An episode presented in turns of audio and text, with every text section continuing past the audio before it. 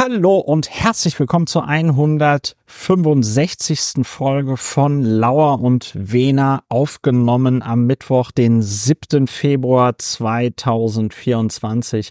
Lauer und Wena, Deutschlands bester KI und Demoskopie-Podcast und Podcast zur Bewältigung der Gesamtsituation. Ja, wie sieht die Gesamtsituation aus? Ich traue mich gar nicht darüber zu reden oder es zu erklären sagen wir mal so, wenn man nichts macht, wird es auch nicht besser. Und ich glaube, das erleben wir gerade weltweit. Zum Glück muss ich die Gesamtsituation nicht alleine bewältigen, sondern habe da an meiner Seite den Berliner Strafverteidiger Dr. Ulrich Wehner, seines Zeichens auch Namenspartner, Mitherausgeber des Podcasts Lauer und Wena, wer hätte es gedacht?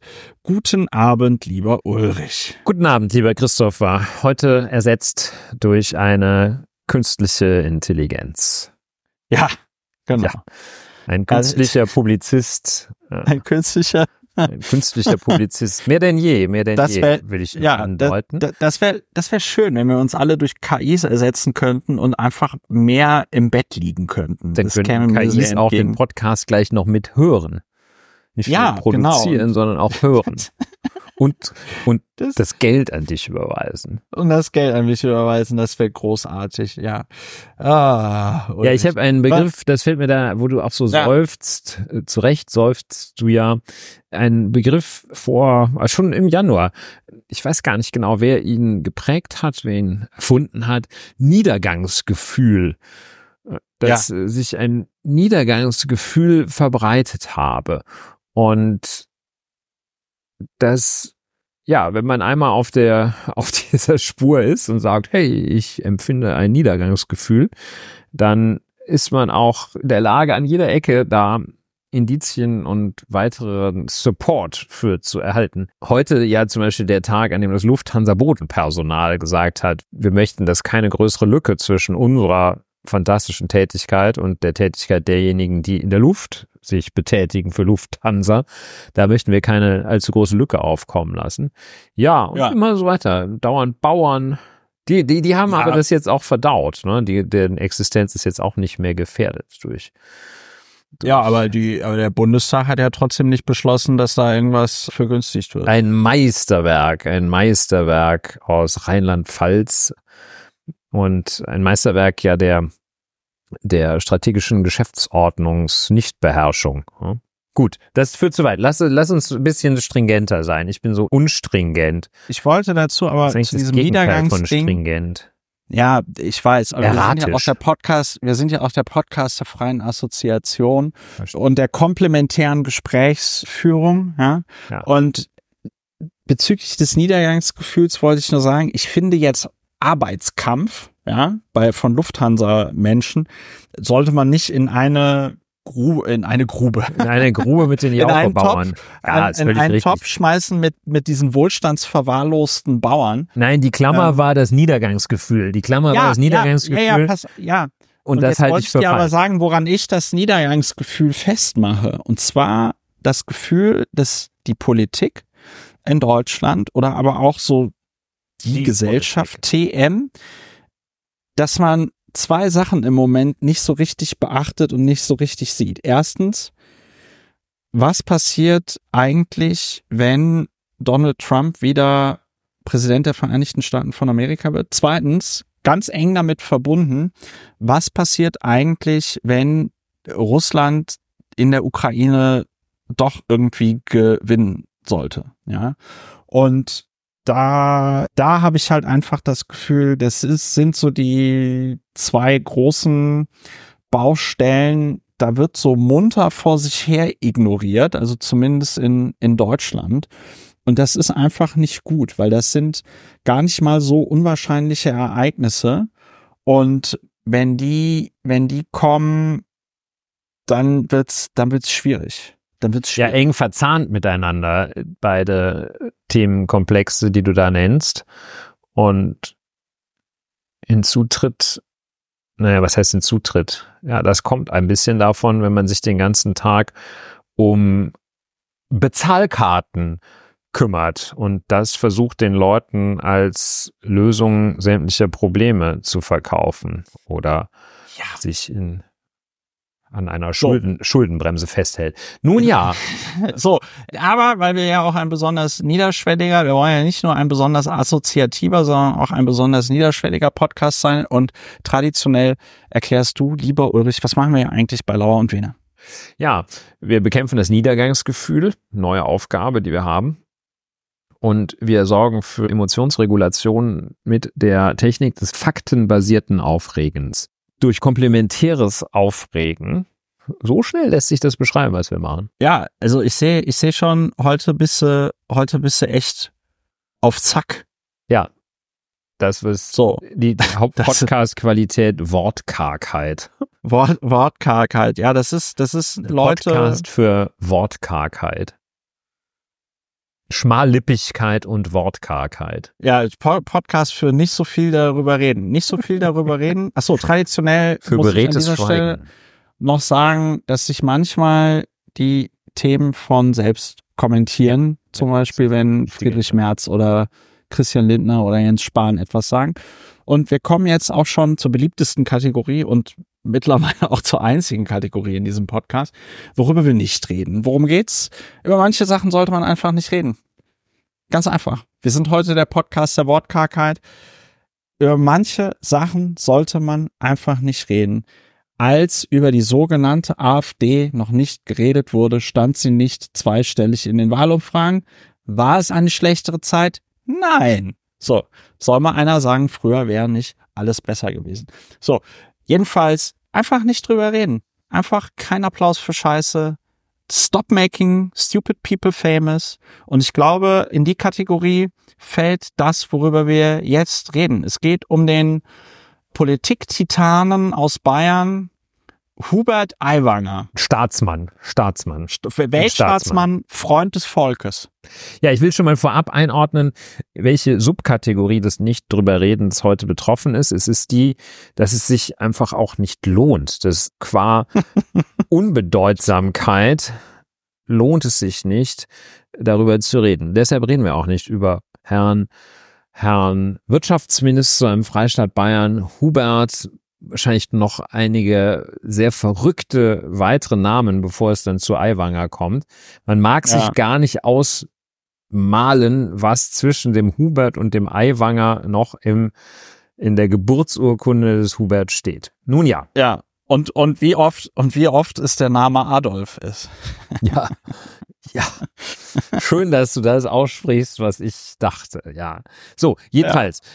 Münchner Merkur bin ich drauf gestoßen und nicht, weil ich den gelesen hätte, sondern weil das verbreitet wurde, äh, hat rausgefunden, dass Herrn Hubert Aiwanger der Rauswurf aus dem Senat der Max-Planck-Gesellschaft droht.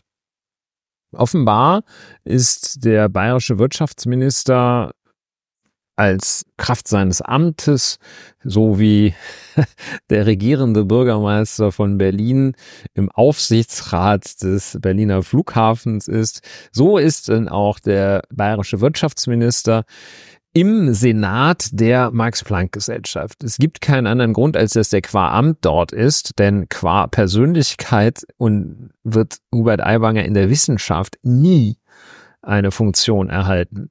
Und ihm droht der Rauswurf, weil er in den vergangenen fünf Jahren bei keiner einzigen Sitzung dieses Gremiums, bei dem er Mitglied ist, teilgenommen hat.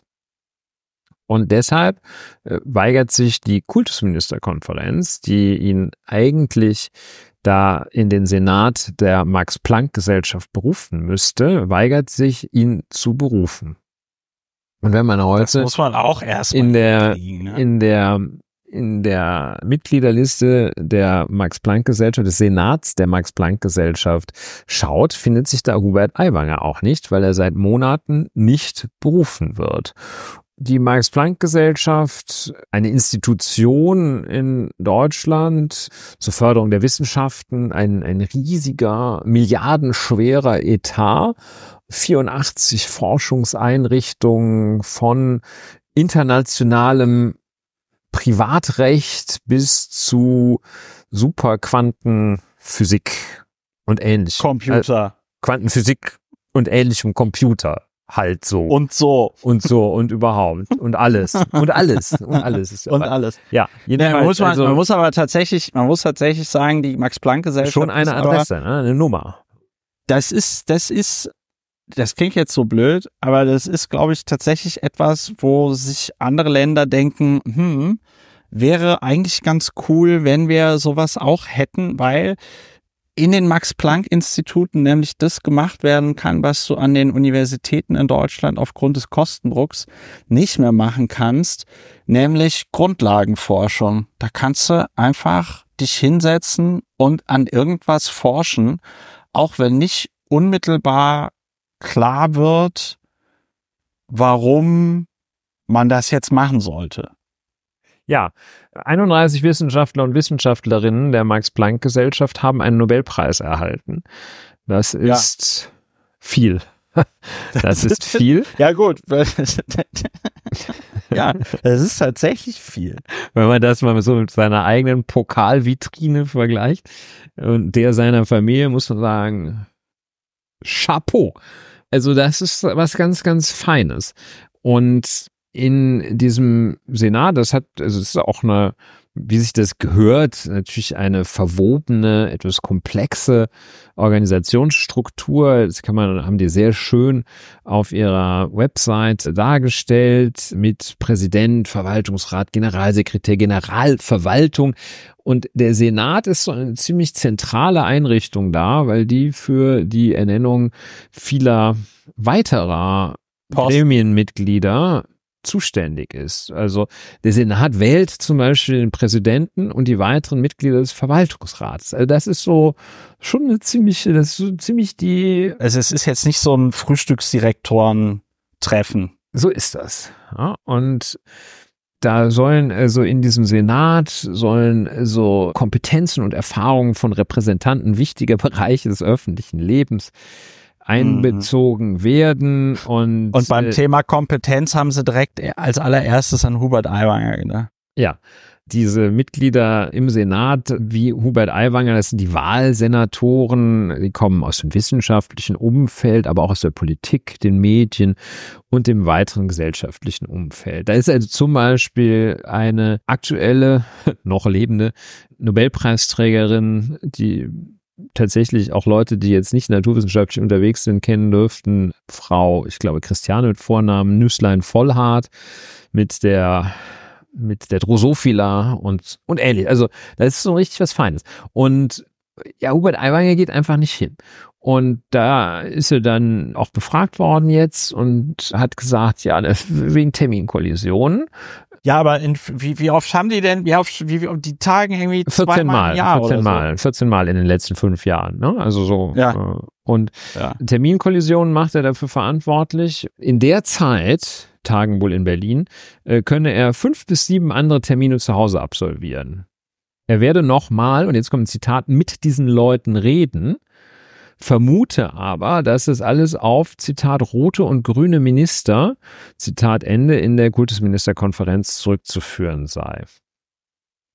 Ja, warum, Toll. warum erfassen wir das in der Rubrik nicht drüber reden? Weil das für den Fall, dass man es noch nicht geahnt oder gewusst hätte, ja. zeigt, aus welchem Holz beziehungsweise welchem Plastik Hubert Material welchem, welchem Material Hubert Aiwanger geschnitzt ist. Natürlich, das ist nichts, womit man einem, einem bayerischen Landwirt wirklich dort Eindruck schinden kann. Das ist, das ist etwas für Feinschmecker und Hubert Aiwanger ist kein Feinschmecker. Das ist etwas für feine Menschen. Hubert Aiwanger ist kein feiner Mensch. Das ist etwas für interessierte, gebildete Menschen und das ist Hubert Aiwanger nicht. Der geht ja, ja einfach nicht hin. Und der geht ja so lange nicht hin und spricht dann von diesen Leuten. Von diesen ja, Leuten. Man muss dazu sagen, Hubert Aiwanger, weil wir uns ja jetzt auch wieder so ein bisschen über ihn lustig gemacht haben, aber der ist halt auch schon tatsächlich so ein, so ein Mini-Trump. Ne? Also auf die, auf die Frage, warum er da nicht hingeht, irgend so einen Scheiß zu antworten und dann, dass er jetzt vermutet, dass das jetzt so grüne und, und rote Kultusminister sind, die ihn dann nicht wählen wollen, wo man ja auch dann in seiner Logik fragen könnte, ja, aber wenn du da eh nicht hingehst, weil alles andere irgendwie wichtiger ist, warum willst du denn dann da gewählt werden? Dann kannst du doch auch sagen, ja, lass es lass es halt sein, wählt halt jemand anders, ja? ja. So, also das ist ja so und das ist das ist tatsächlich gefährlich und es ist halt auch, ich finde, das hat noch nicht mal was mit Bildung zu tun. Ich ich bilde mir ein, dass nein, nein, mit Bildungsfreundlichkeit. Es, dafür muss man ja gar keine hohe Bildung haben. Äh, genau. Also das ja. Das hat ja. damit, also formale Bildung ist, ist ja nicht das, nicht das Thema. Also. Ja. Da würde ich auch nicht drauf hinaus wollen. Das ist einfach auch Respekt für die Arbeit anderer. Das geht ja. in, in alle Richtungen. Respekt für die Tätigkeit der Menschen, die sich mit Forschung und Forschungsförderung auseinandersetzen, ist ja. wichtig. Sicherlich auch genauso der Respekt von Spitzenforschern für die Leute, die es ermöglichen, dass sie dahin fliegen und morgens ein Brötchen erhalten. Ja. Ja, ja, Hubert Aiwanger hat keinen Respekt, außer für sich selbst und seinen Bruder. also es ist wirklich, es ist wirklich, aber man muss, man muss mit dem Finger auf den eigentlich Schuldigen zeigen, Markus Söder. Ja. Ja. So, also Mar Markus Söder ist ja, das ist ja quasi so wie in so, in so Superheldenfilmen, wo dann zum Beispiel Batman dafür verantwortlich ist, dass es den Joker gibt, ja, ist, ist halt äh, Markus Söder dafür verantwortlich, dass es Hubert Aiwanger überhaupt in dieser Form gibt? Gibt und noch gibt. Denn. Ja, und weiterhin gibt, ja. Ja. Ja. Ja, ja. das meinte ich mit noch. Und ja. Äh, ja, also nicht drüber reden. Man sieht, was ist für eine, was ist für eine ja, was ist eigentlich für ein gerissener, gerissener, kulturloser Banause ist. Ich weiß zumindest, was Hubert Aiwanger sagen würde, wenn das ein grüner Minister wäre, der nicht zum Senat noch nie richtig gearbeitet. Geht. Noch nie richtig gearbeitet. Ja, schade, schade, schade, aber das ist, wir waren ja bei dem wie war das, wie war, wie war das, Be wie war das Begriff? Wie war der Begriff Niedergangsgefühl? Ja, das Niedergangsgefühl. Ja, und ich finde, Hubert Aiwanger ist auch wirklich ein, ein ganz toller Repräsentant dieses Niedergangsgefühls. Man guckt sich Hubert Aiwanger an und fragt sich, was ist, was ist falsch gelaufen, dass so jemand, dass so jemand Wirtschaftsminister von Bayern ist und ich nicht, ja? So, was, was, was, was das, ist falsch in unserer so Gesellschaft? jemand in den Senat so. der Max-Planck-Gesellschaft ja, soll. Was ist, es gibt so viele intelligente, blickige, interessante Menschen, junge Menschen, die tolle Perspektiven haben. Und von all denen muss dann Hubert Aiwanger in den Senat der Max-Planck-Gesellschaft gewählt werden, damit er dann dort nicht hingeht. Ja. Ja. Genau. Niedergang. Nicht drüber reden sollte man über ihn, weil ja, es zeigt einfach. Aber ja, es ist Hubert Aiwanger. Kaliber ist. Liebe HörerInnen, das war die Vorschau zur 165. Folge von Lauer und Wiener. Nach dieser Episode über Hubert Aiwanger reden wir noch über die Bezahlkarte für Geflüchtete, die ja in ganz Deutschland kommen soll und über Landkreise, in denen eine solche Bezahlkarte schon eingesetzt wird. Und dann wird es noch über und um das ZDF Politbarometer gehen. Dort wurden einige interessante Fragen gestellt und wir reden darüber, was die Antworten darauf bedeuten können. Man kann diesen Podcast unterstützen. Wenn ihr diesen Podcast unterstützt, bekommt ihr ihn früher und mit Kapitelmarken. Dafür müsst ihr Folgendes tun. Ihr geht auf plus.lauerundwener.de. Dort findet ihr alle Informationen dazu. Im Wesentlichen ist es ganz einfach. Ihr richtet einen Dauerauftrag ein, ihr schreibt mir eine Mail und dann bekommt ihr einen Account und dann geht's schon los. Und wenn ihr diesen Podcast bereits unterstützt, möchte ich mich an dieser Stelle ganz herzlich bei euch bedanken und dann hören wir uns demnächst bei Lauer und Wiener. Macht's gut.